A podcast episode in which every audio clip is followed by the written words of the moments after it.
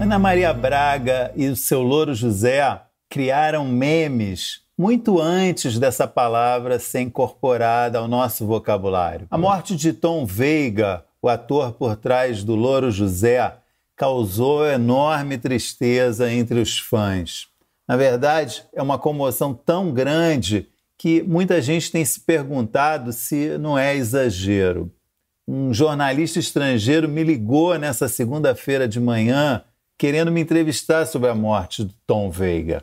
Ele queria entender melhor essa comoção que causou é, o fato.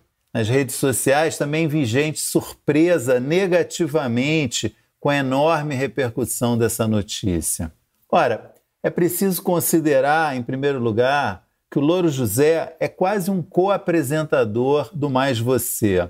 Ele aparecia ao lado da Ana Maria Braga nas manhãs da Globo de segunda a sexta há mais de 20 anos, fora os seus primórdios no Note a Note na Record.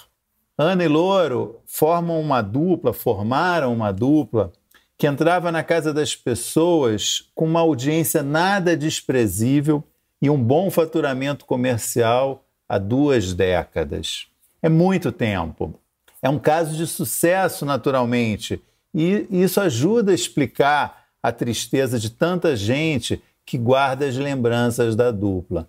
Memória afetiva que chama. A integração, a interação da dupla se tornou um diferencial dos programas matinais. Para muito além das receitas de culinária, das entrevistas e das reportagens, sempre havia um comentário do Louro José.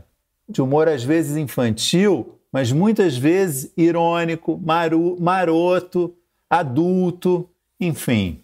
Tom Veiga complementava Ana Maria, não reprimia a apresentadora, não era a voz da consciência dela, era cúmplice, embarcava nos assuntos e avançava com comentários inesperados, fora do roteiro, muitas vezes surpreendendo a própria Ana Maria nunca foi cancelado, como se diz hoje. Talvez porque ele conseguisse esse equilíbrio. Ele não era ofensivo, desrespeitoso com o horário do matinal, mas estava longe de ser o assistente bonzinho que passa a mão na cabeça do chefe, do comandante da, do programa.